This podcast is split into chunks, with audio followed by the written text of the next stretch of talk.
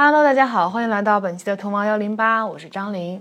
呃，今天这一期呢是一期找人聊聊，然后我找到的是我的博士新生同学王秋鹏。你，为啥找他呢？因为他的经历还是蛮曲折的。呃，本科是在厦大学医的，呃，硕士呢是在北大学新闻的。后来呢，从北大毕业去了基层，去了福建呃的一个镇子上当副镇长。啊，然后当了一年副镇长之后呢，又考博考回了清华，继续做博士。嗯，所以他整个这个路程啊，我觉得非常的前前言不搭后语。呃，但是其实我之前跟他简单聊过一下，发现每一个选择还是有迹可循的，就想把他邀请到我的播客上来，跟大家分享一下他的整个的呃取向，不是取向，这叫什么？选择的变化吧。对，然后这期我们是约在了一个。初秋的校园里边，就是下了课之后，我们绕着校园走路，边走边聊的，所以是一个室外的环境，可能会有时不时的有什么大卡车呀，有装修的声音啊，有骑自行车的声音啊等等，呃，但总体来说还是很惬意的，嗯，希望大家跟我们一起走在初秋的清花园里，然后走进秋鹏的故事吧。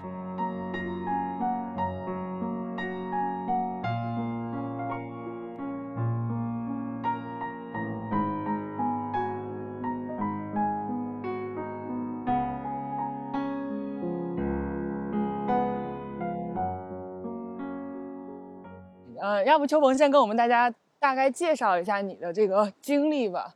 嗯，而且还是医学生对吧？哦，就从哦行都行，你想从哪开始都行。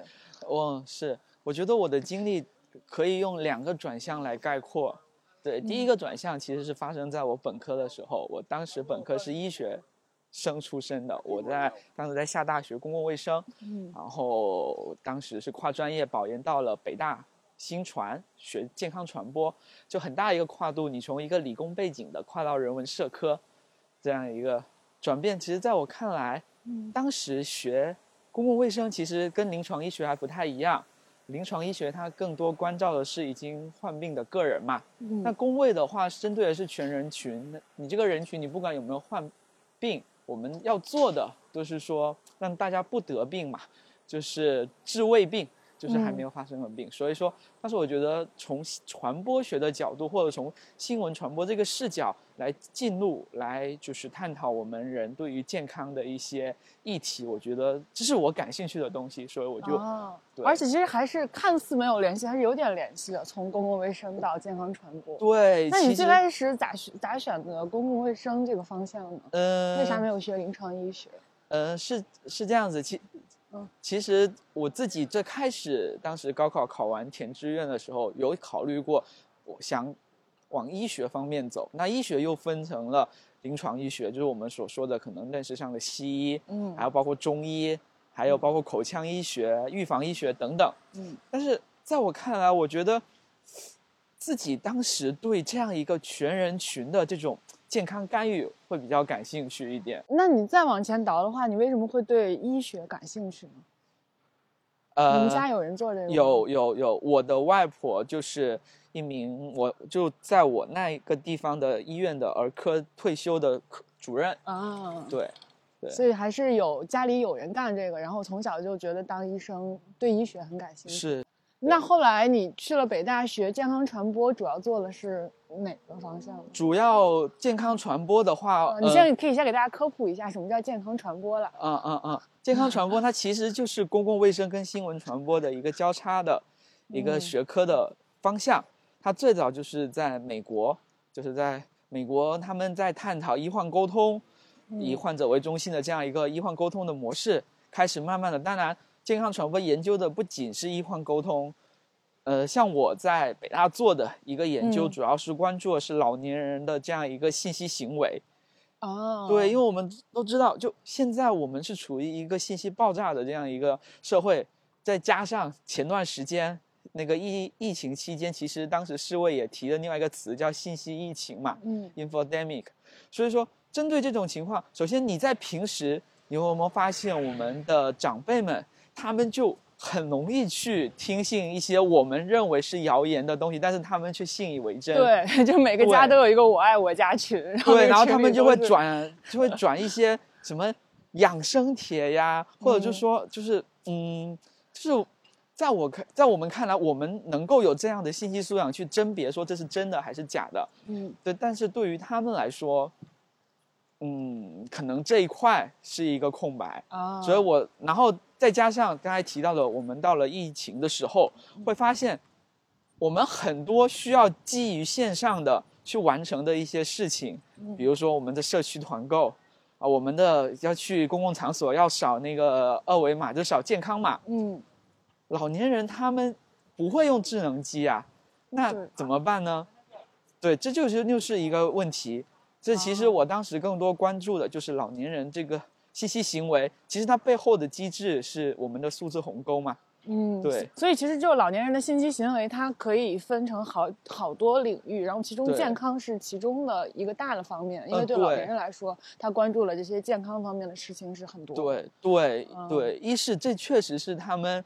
在日常浏览的类目中最感兴趣的一种类型。嗯，你们健康传播还有什么好玩的研究吗？可以跟大家介绍一下。嗯嗯嗯。然后我我知道比较多的就是戒烟，然后什么 HIV 就艾滋病人的研究啊什么的。嗯嗯。学院有老师在做吗？是是是是。然后这是一方面吧，包括说刚才提到医患沟通，嗯，当时也做了一项研究，就是我去待在那种诊室里面，就是一就是。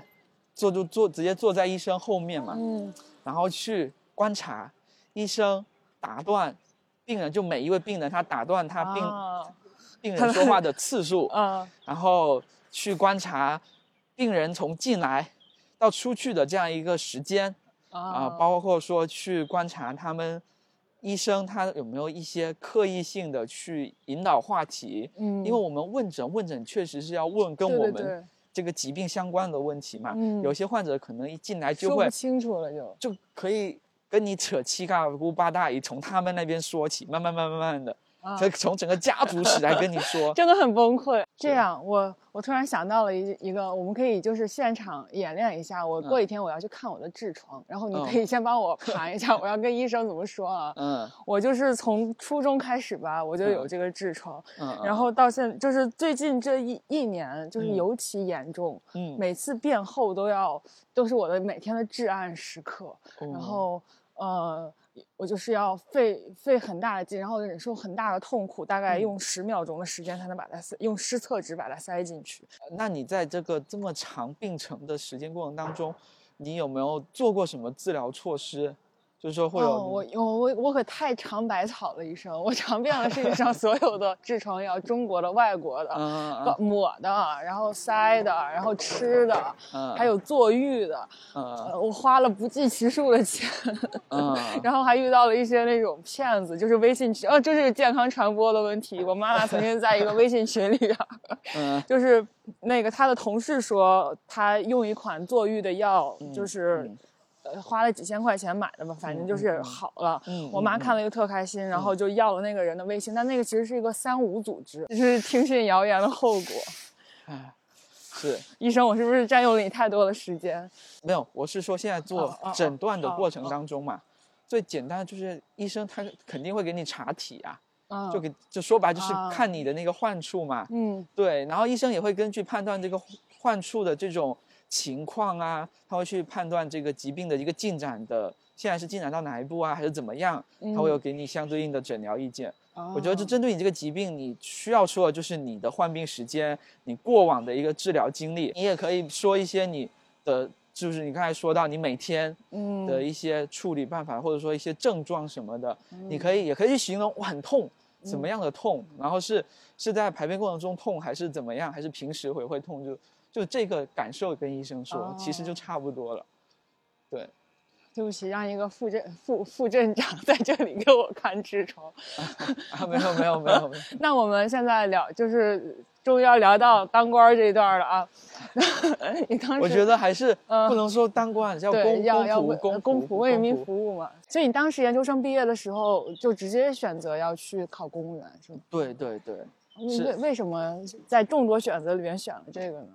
因为当时其实自己不管在学生时代嘛，有从事过很多学生工作，嗯。所以说这种学生工作给我带来了这种为同学服务的意识，或者是去推动一些事情落地。你这但是你这个落地的结果是让，比如说让同学的生活更好，或者是让同丰富同学们的生活，这样子我觉得做一些事情是非常有意义的嘛。啊，就是你还是喜欢做一些就是微小处的改变，你你嗯会你觉得这个东西给你的意义感更大。对对。那相比跟他比较的是什么嘛？就是你当时除了有这条路之外，还有什么其他的？呃，我当时其实的选择还挺多的。当时因嗯为作为一个新闻传播专业的同学，我当时拿到了中央媒体的哦 offer，、拿到了呃银行的 offer。哦对我刚才忘了补充，我在本科时候有上过经济学的双学位，哦，对，然后也有拿到国企的 offer，也有拿到互联网企业的 offer。嗯对，其实当时新闻传播专业同学能够选择的就业的岗位，拿到了对我当时都有去尝试。嗯。对，那这个是相对来说就是条件没有，就不是在大城市里待着嘛，然后薪水肯定也没有在大厂里多，对吧？为啥选了这个呢？首先的话，我自己想要回到家乡嘛，啊、你是你就是福建人，对、嗯，对对，然后想要回回去去投入到家乡的建设当中，这是肯定是第一点。嗯。对，第一点自己想要选择。哎，所以你去的那个地方，就真的是你从小长大的那个镇吗？啊不是啊不不是但就是你只是福建人，但不是那个市的。对，因为我嗯们最后去哪里都是我们的省里统一分配的，他哦觉得能把你分配到，首先它结合你的专业，嗯。结合到你自身的各方面的优势能力，对，能够跟这个地方相 match，能够跟这个地方发展相辅相成的，你能嗯帮到这个地方发展，这个地方的发展也能锻炼到你哦。的这样一个地方，对，所以所以说我当时我工作的那个乡镇，我在我过往二十多年的生命经验当中，我都没去过那个地方。哎，你从小长大的地方是一个镇，还是一个县，还是一个市？一个是，呃，我是厦门人，所以我从啊小就是，在市区，在厦门市区长大。对，对对，嗯，就是也很少有机会能够接触到乡村、乡、啊乡镇。那你在去这个地方就是任职之前，你对乡镇有想象吗？呃，我觉得我过往对于乡镇的想象是基于可能是过去几年的那种暑期社会实践，嗯或者是我们什么脱贫调研等等，嗯。有机会去到的一个农村，也包括说我自己，虽然说生活在城市，但是我节假日的时候，嗯。爸爸也会带着我们回去嗯。那个乡，就就回去老家那边，对啊，所所以就是在乡村在乡镇待过，但不是那种长久的生活过。对，没有哦就是对，确实这一块在农村生活的经历对我来说是零，啊，对。所以你整体来说，就是在你去到那儿工作之前，你整体来说对乡对乡村的，呃，感就是这个想象是更是偏美好的、偏宁静的，还是说，就是偏向于艰苦和险恶的？嗯就整体是一个什么样的印象？那印象或者想象？嗯，我在去乡镇之前，对我来说，我自己其实一半一半吧，嗯因为就是省里肯定是把我们分配到需要发展的地方，嗯去我让我们去帮助地方发展，所以可以想象的一些先天条件可能没有城市那么优越，嗯，对，但但这那也是确实需要我们的地方嘛。然后宁静吧，那确实乡镇偏安一隅，它没有城市这么繁杂，农村的生活就是这么悠然自得的这种慢节奏的。嗯，所以我当时我是带着需要我去攻坚克难，但是又有可以享受 乡镇宁静的这种慢生活的这种啊，心态去到了基层。对，那去了之后发现发现呢？发现只有忙没有啊宁静。这对于我们基层干部来说，确实很忙，就是每天要完成的事情，就是会很多很杂。因为除了自己需要完成，比如说上级部门去布置下来任务之外，我们也要去解决群众们的问题。嗯对，群众可能有些群众小到邻里纠纷，或者是一个什么事情，他都会来找我们干部。嗯，呃我们干部可能是作为这种第三方从中斡旋，去帮他们调解、调和这个矛盾。哦，对所以你们还是要真实的面对人民群众，就要跟他们打交道，对吧？对，因为作为乡镇，它其实是最末梢的对，呃神经系统，就作为整个我们国家的这种公务员体制下面，他嗯你是最贴近群众的，你是最有最有机会跟群众打交道的这样一个位置。嗯那你能不能想起你当时刚去的时候有什么？就是第一第一件就让你有那种 culture shock 的事情，就是跟你之前在嗯。嗯城市里生活的经验不太一样的事情。嗯嗯嗯嗯嗯，是我我想一下哈，啊，可能乡镇，呃，我想一下，就举这个环境卫。嗯生的这个事情吧，可能城镇这一块，它有自己一套完善的这种，就是环卫的体系嘛，对，有人来扫，有人定期清。嗯但是乡镇的话，它可能地理位置会比较偏远，导致可能垃圾两三天才清一次。然后呢，群众又可能没有这样的说啊，我要爱护好这个环境，嗯可能会有一些不文明的现象啊，或者会有一些怎么说，就是东西乱摆乱堆放啊。因为农村嘛，你干农活是方便为先，嗯，所以就会把一些农业生产的东西随便在路上一堆，那确确实堆在那边，离它的这个劳动的地方更近，嗯。但是对整个环境来说，其实是很有很大的这种影响的。你去之前你没有想到他们会这样做吗？我有想象，嗯。但就是我去的时候，我是想说，因为我们都在搞这种家园清洁行动嘛，嗯。我去做了，就给它整干净了，啊但是它又乱了，就是你没过个一个月又乱了。啊就是他没有这种意识嗯在这边，对，所以说这可能是，如果你在城里嘛，你你随便丢一个垃圾，你会觉得，很有罪恶感。对对对嗯，对，这那那后来你这个问题怎么解决的呢？还是它就放在那里了，不需要解决？我觉得这个是要解决，这也是我当时在思考的一个问题嘛，嗯就是素养的提升，因为可能是基于过往的研究经历，我们过往可以探讨媒介素养。嗯然后我们现在来探讨群众对于卫生、对于这种这种健康生活环境的这种理念嘛。嗯所以当时有在做的，比如说我去拍一些视频，嗯因为对，因为我当时去的时候，我那个乡镇只有微信公众号，没有视频号。啊我去的时候去把他们微信视频号创建起来，会拍一些小视频，嗯。然后啊，当然这个是算现在比较流行的一种传播方式，相对于基层来说嘛。嗯。啊，当然也用了一些比较 old school，就是比较传统的方式，比如说发那个发那个宣传品嘛，就爱护啊。环境，这个是配合着其他的活动一起弄的，嗯，包括在我们的村里的公示栏贴一些致村民的一封信啊，嗯。等等，就是通过新方式跟一些传统的方式做这样一个理念的宣传吧。但是我哦觉得这个事情的话，是一个长时间的工作，需要在潜移默化当中影响他们的意识。对，所以干这些事儿都是你自己干的，是吗？呃，也你你你是，就是你的手底下相当于还有人，对对，我下面还有干部嘛，就当哦时，所以说我们是一起、嗯一起去推动这个事情。那这些干部的背景有跟你类似的吗？就有那种大学生，然后来到基层的吗。有有大学生，也哦有老干部。嗯嗯。对那你觉得总体觉得你在那边的工作方法、工作状态，跟你在之前在北大做生做学生工作有啥不一样吗？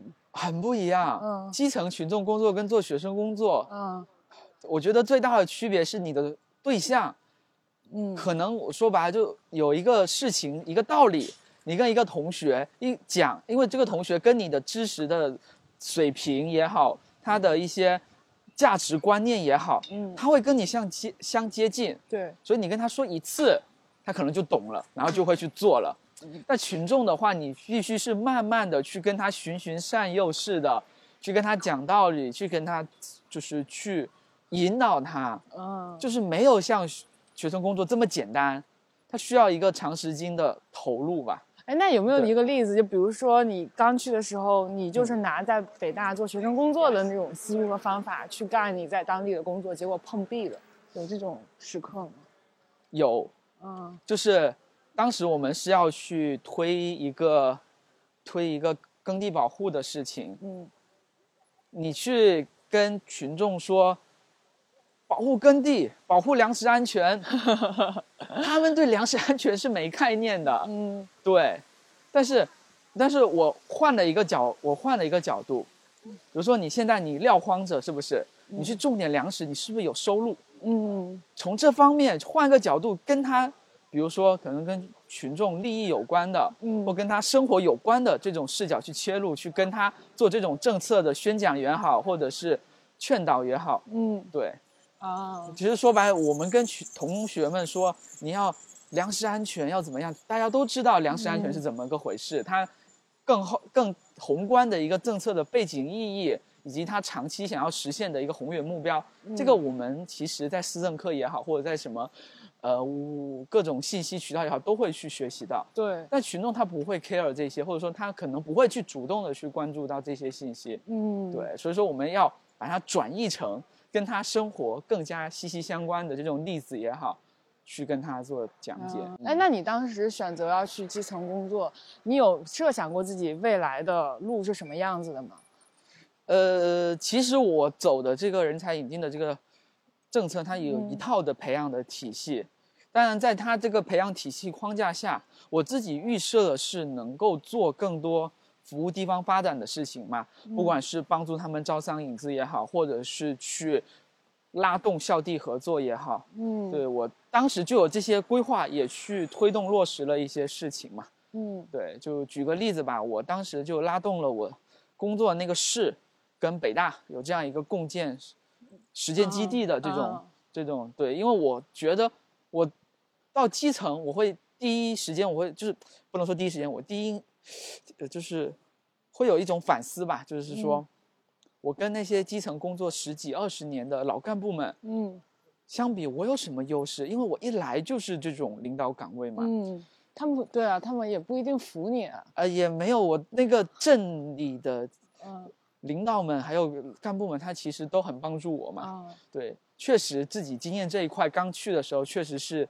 很大的一块空白。哎，对对，这这个我也很好奇，就是当他们听说你是北大来的一个小伙子，嗯他们对你的那种，就肯定最开始是很尊敬嘛，很哎呀，北大的就是就是学霸怎么怎么样的，嗯嗯，但是在实际工作里边，呃，就会不会因为这个东西反而成了一个掣肘，或者反而成了一个就难以去消弭的你跟他们的不一样，然后带来一些工作上的没有那么便利的地方。呃，怎么说呢？其实清华北大在基层社会，它有一个很浓很深厚的标签在嗯。那一边。那确实，不管是逢人介绍那个介绍你的人都会说啊，这是北大的谁谁谁，这是清华的谁谁谁，嗯。大家就会有先入为主的意识，哦，这个应该是一个很厉害的人，嗯。对。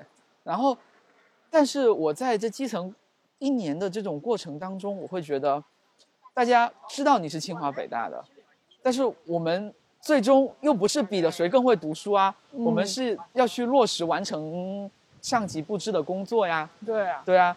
但这个时候我的零经验，嗯。对我来说的话，他们会觉得他们也会体谅你，因为你确实刚从高校出来，你没有这些经验，嗯。他们更多的会去教你，然后嗯。他们在清华北大这个标签，在他们看来就是一个学习能力强的的这个这个这个这个意思嘛，所以说他们会去教你，他会觉得你会学得很快，嗯。然后你学完之后，你会去有自己的判断，去转化成自己的一套的工作方式方法。嗯对，对，所以说他们就很愿意教我，我也很愿意去请教，因为遇到一些什么事情，我确实没经验。比如说我刚开始来，我都不知道怎么跟群众做工作、做沟通嘛，就刚才提到了很多很多案例，就是嗯，跟着他们去下村入户。你去看他们怎么对，我去看他们怎么做，看他嗯们怎么去跟群众沟通。嗯，然后我就是就这样就是模仿，然后转化成我自己个人的一个沟通的习惯，啊，然后对，哎，那会不会有另外一种，就是他们，你看你说的都是他们对你很好，嗯会教你，那会不会有另外一种想法，就是说这个人北大来的，那他就是书呆子，就他只有那种就是书本智慧，没有什么街头智慧，然后不太会变通啊什么的，就会不会有这种声音在？嗯，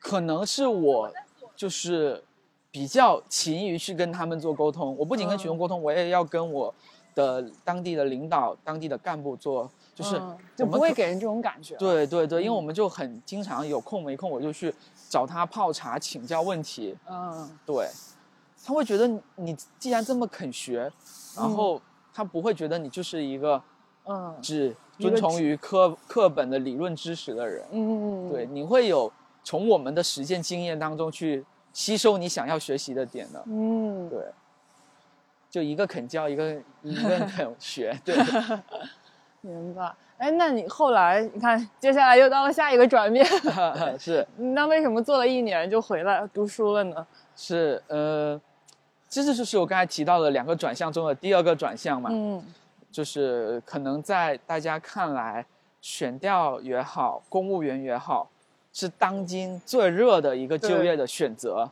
对，对，就是你从不管清华北大来好，你看每年大家考公的这种嗯人数逐年上升，那可能也是考虑到疫情，考虑到，就像老师说的那种不确定性。对不确定性之下，大家觉得这是一个最稳的选择。对但是对我来说，我在这一年的经历，我会在基层的这个经历嗯当中，我会发现一些问题，有一些问题是属于那种嗯，结构性的。对，当你作为你在整个机械当中的一环或者一个齿轮的时候，嗯。你发现了问题，但是你想去改变它很难。嗯。但是如果你跳脱出来，作为一个学者去研究这个问题的话，嗯，我觉得自己更容易去发声，嗯，对，更容易去做出我想要的一些改变。对比如说呢，有什么具体的例子吗？就是你很想改变，那你觉得你在基层做事永远，你从微观层面是永远没法儿无力去实推动的改变，但是从学界却可以。就是我会发现，因为我是属于那种，嗯呃，在各个层级的部门都有待过的，因为嗯我当时有机会在国家部委实习，嗯然后再到后来通过学校的一些呃社会实践项目，有机会在地市一级的机关实习，再到过去一年在基层工作，我会发现，基层它是属于一个答题的人，嗯，为什么？就是部委一级的一一级的部门，他们会出各种的文件，但这种文件是属于考试大纲，嗯。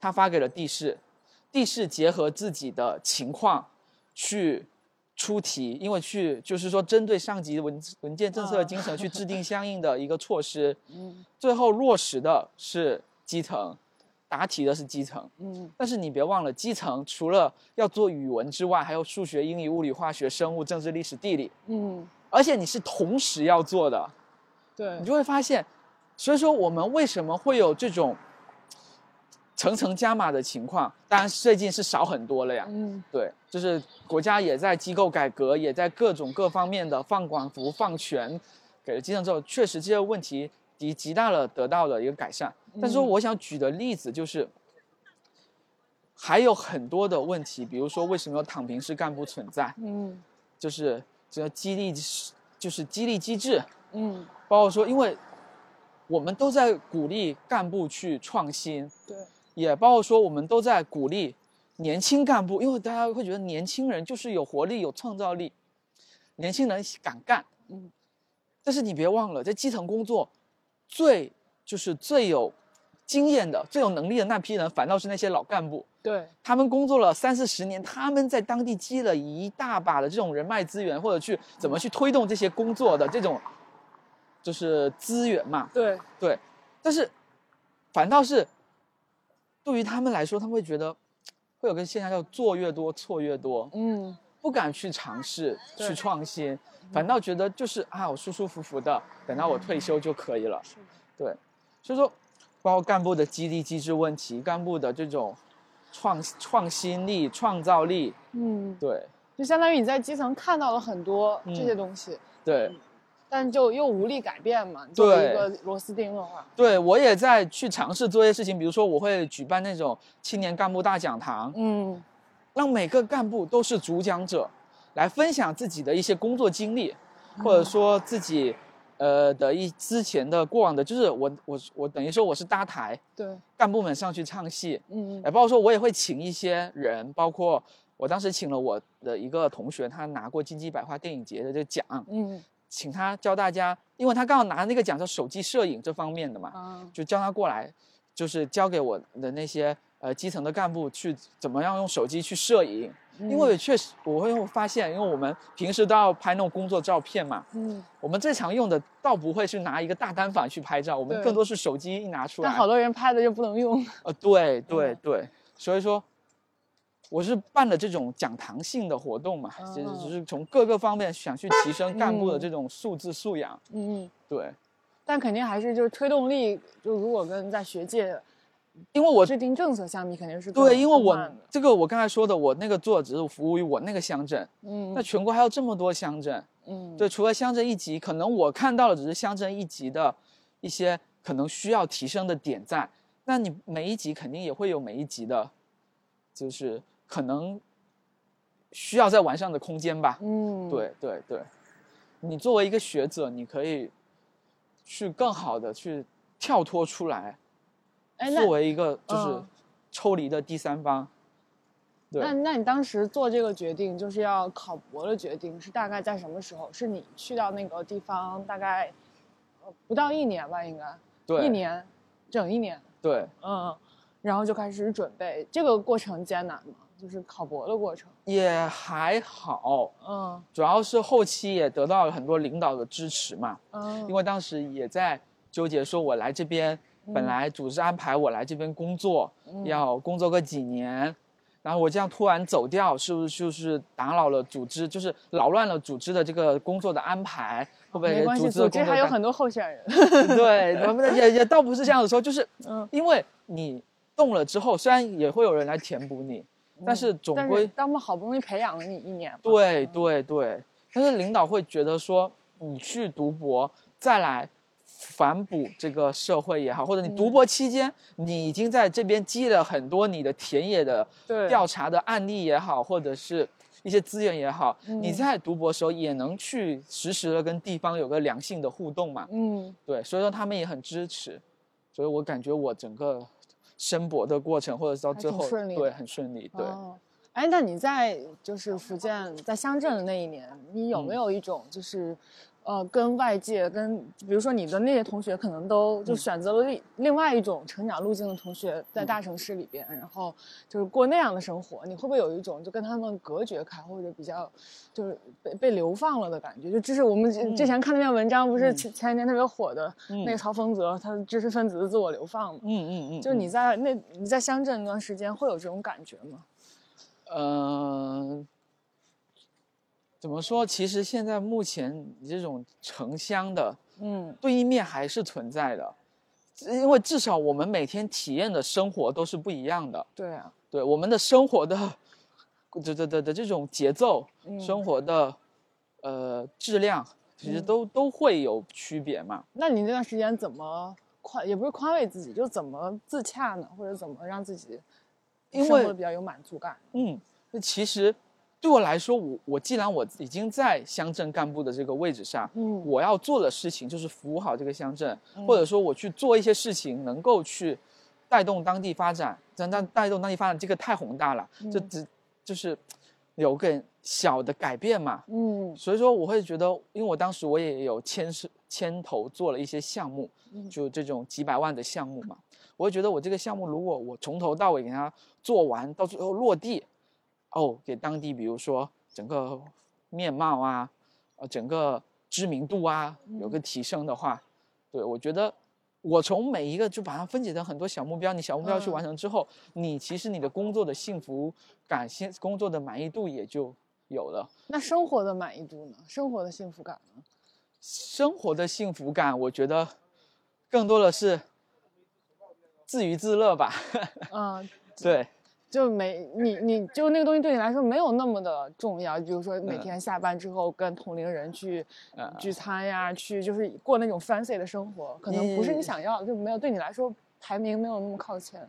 也对，主要也偶尔也需要一些团体社会活动啊。嗯，但我现在我当时回想起来，我的工作的生活，早上八点上班，然后其实我下班的时间是不固定的，嗯。就是你会在无形中加班。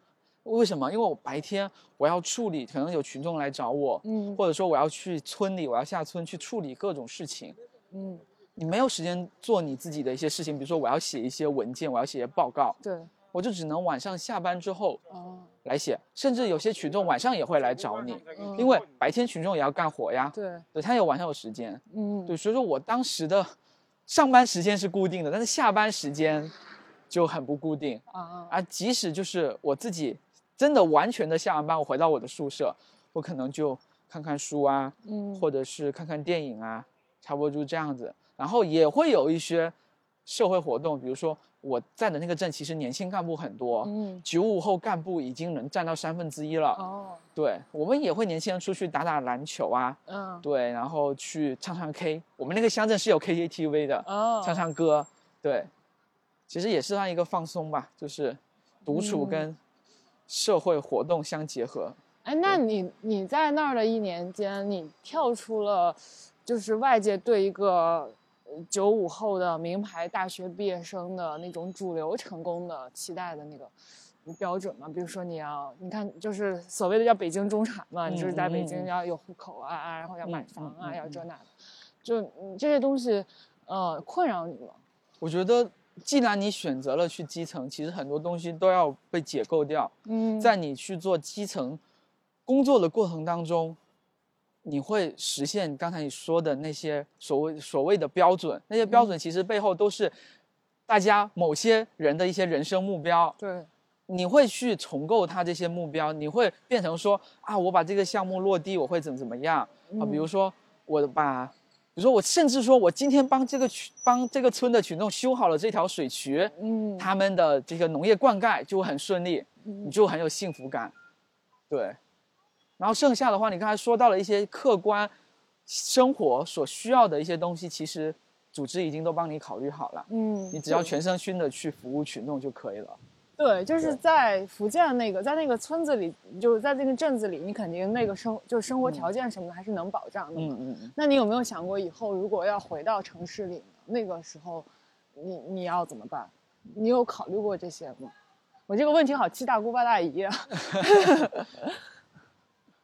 呃，回到城市之后哈，嗯，就是你当时想的就是一辈子在乡镇干下去吗？呃，其实按引进生的这个培养的嗯方案来说，我们最后还是会回到市里的了。嗯，前面这段时间更多的是给你积累经验，嗯对，因为你到机关之后，你其实很少有机会去接触群众。对对对，然后刚才我说了，机关是制定政策的人，嗯。如万一他不了解基层是什么情况，他可能嗯。拍着脑袋就想出来了一二三，但是基层想要去落实这个一二三的时候，会觉得很难，对，就太办公室化了，嗯。不符合我们基层的实际的逻辑。嗯。对，哎，那你如果按照这个培养路径的话，那你迟早早晚也会成为那个制定，就是从从从基层办公室可以做到，呃，就是叫什么部委的办公室。那这这个啊过程对没没没呃不一定，没到部委就这是我的意思就是说，你后面还是会有机会参与。呃，就是就是出更大的题吧，就不不不用在在基层去那儿做题了。嗯那你没有想过这条路吗？为什么还要选择回来读博呢？但有一个问题是，嗯，区别是啥？就是一一个是从，嗯，从从从学术的角度去呃，考虑问题。如果说的现嗯实一点，你只不过你这个齿轮更大了，你永远还嗯。只是一个齿轮而已。嗯。对，啊，然后你想去当拖拉机手，不想当轮子。那也不是不是不是不是拖拉机手，我嗯。当那个工程师，嗯嗯嗯。去检查这个有没有什么小零件可以更好的去那嗯个的，对，是的，这个问题在，所以我们最后、嗯。其实不管说我继续在基层干，还是我来读博，其实你读博也只是四年五年的时间，对，你也要考虑你自己未来要干什么。但是不嗯管干什么，其实，所以说我就很佩服一些老师，像比嗯如说赵月之老师、沙瑶老师，他们就把自己的研究视域定在了乡村，定在了嗯乡镇。对，其实学者也有自己去为社会服务贡献的一个力量，在其中。是的，对，所以我觉得校地之间怎么形成这样一个合力，这其实是我比较想做的，所以我后面来北大之后，我也加了那个乡村振兴工作站。嗯，对，也想继续为这个乡村振兴、为乡村建设贡献自己从学术方面的力量吧。那最后要不这样，哎，你这个你你在的你工作的那个地方，可以在播客里说吗？就给大家介绍一下啊，可以可以，推广一下什么的，可以可以，给大家安利一下这个地方是福建省，就是我工作的那个地方是福建省龙岩市漳平市永福镇。永福镇，对，永福镇，这永福镇大家很好记嘛，永远幸福，永福，对它其实这个地方它。又有另外一个别称，嗯，叫大陆阿里山，叫什么？大陆阿里山，大陆阿里山啊。对，因为它的整个纬度，嗯，还有海拔、气候，都跟台湾的阿里山很像。哦，所以我们那边同时也是台湾农民创业园。哦，就是台湾农民可以去。呃，那边已经有很大一部分很成熟的，嗯，就是这个，它。因为它得名大陆阿里山，不是因为它的地理位置，刚才我说的这些，更主要是有很多我们的台湾同胞在那边生活，在那边有自己的产业，做我们的高山茶。哦，对，因为他们这些台农弟兄，可能在原来在台湾，嗯，在阿里山脚下南头那一边已经有自己的茶园了，嗯，但是可能台湾岛受制于它的一个面积。它可能在台湾只有五十亩的这样一个种植面积，但是它来到大陆，来到永福，它可能有一千多亩的这种种植。要拥有整个世界，对，挣脱了只是锁链。是，就是大家其实我们那边台商给地方带来发展，我们地方也去去服务台商的发展嘛。对，所以你们那边产茶，主要它主要呃高山茶，这个是我们的第一个特色产业是高山茶。哦，然后第二个。主要的产业是杜鹃花哦，我们那边被我那个乡镇被称为中国杜鹃花之乡。你说着，我系个鞋带。对，全国百分之八十以上的杜鹃花都是从我那个乡镇去出品出去的。哦，对，然后全国百分之六十以上的君子兰也都是从我那边哇生产出去的。所以，我们那边其实农民群众他们。发展的是一种美丽经济、美美丽产业，种植花卉嘛，搞美业的。对，然后就就会发现有些花农，他们其实也是艺术家。我们不再只局限于过往单一的这种盆栽式的，就是一小盆一小盆一小盆，那一小盆去组成那种，比如说城市广场里面的大花镜嘛。他们现在就基于这个小盆，怎么去做出造型出来，去做扦插，去做雕刻，嗯，就那这样一盆花本身也是艺术品。那怎么能买到这些花呢？找我呀！啊，我们把秋鹏的联系联系方式放在 show notes 里。真的找你可以买吗？就是你要看是什么样的，就是杜鹃花，或者是兰花，或者是茶花，就他们那边都有。过往花农们他们的销售渠道是线下，嗯，因为我那个乡镇的那个户籍人口有五万多，常住人口只有三万多，嗯，那剩下两万人呢？两万人，他分散在全国各地的花市，哦，北到河北、北京、武汉，南到像我们的昆云南昆明，呃，贵州贵阳、四川成都，都有。就只要有大的花市的那种地，都有永福花农在那边。那过往他们就是基于这种线下的花市、花档口，嗯，对，去销售。但是我会发现今年。不能说今年就疫情以来，嗯，线上就电商直播也好，越来越火之后，其实他们的一部分的一些客源也是从线上，线上了，对，走线上了，对，太好了，它甚至还远销到整个东南亚去，哦，对，它不仅有国内市场，还有国外市场。那茶叶呢？茶叶也是可以在线上买的吗？茶叶也可以在线上买，而且我们有形成了一个那个永福高山茶的这种品牌。哦，对，我刚才忘了补充一点，就是。永福杜鹃花，嗯，永福君子兰，永福素心兰，永福高山茶，这个是有获得过国家地理标识的。嗯，就是你会发现一个农产品跟一个地方去有一个这样官方的认证的时候，你会就会有一种，就是怎么说，官方的背书在。对，就从这个地方出口出品的这些地东西都是质量好的。啊，对。那最后就请秋鹏帮我们推荐一下，就如果要去这玩的话。哦，有没有什么建议的路线？如果要想去到永福的话，我是建议大家三月份，嗯，二三月份的时候来，到春天。春天为什么来？因为我们那边是有一个樱花茶园的，樱花茶园，哇，听上去就很漂亮。就是就是这，样哇。这是你的手机屏幕，哇，对好漂亮啊！天它其实就把这张图到时候要放在我们的 show notes 里。可以可以可以。嗯，然后还有我看一下，好像这当时拍的樱花小火车，哇，还有这种好地方。因为这个就是在阿里山，嗯，阿里山他们有的，只是说我们的台胞把这套的这种观光的、嗯旅游的，就是农业旅游的模式给它嗯搬引到这边来。所以这里可以徒步吗？可以啊，就是哦绕着茶园，因为茶园刚才不是说很大吗？嗯，几千亩的茶园连片的，然后那个樱花是直接套种在我们的茶园。那种茶园不是有等高线、等高线、等高线吗？啊，就它就是沿着这个顶那个等高线给它套种起来，然后就每年要到春天的时候，游客会巨多，嗯因为这个我们樱花茶园还上过国家地理杂志的封面，啊，对，然后也当时我记得我二二年呃不对二三年的的几月份二月份的 Beans 的这个这个浏览器的这个嗯封面、就是放的这个是这个，对。哦对，然后我们往大了说，龙岩的话，它其实嗯是一个很好的红色那个资源的，嗯除了红色之外，它也有绿色资源，所以我们经常说怎么去花讲好我们龙岩的红绿故事。嗯，对，虽然说我是厦门人，但是感觉现在已经自己是半个龙岩人了，嗯对，已经把它当做自己的第二，故哎但你们方言是不太一样，不一。样，他们主要讲客家话，哦，那你你去了能听懂吗？一半一半吧，嗯，所以更多还是依靠我我当地我当时的干部去。翻译。对对对，啊，你会讲闽南语吗？哦，对，我会讲，哦，对。那你之后用闽南语跟大家 say goodbye 吧。感谢啊。刚下大概对屯王幺零八的关注，哦好，我们下期再见，拜拜，拜。拜。我是个下里巴人，下里巴人样的角色。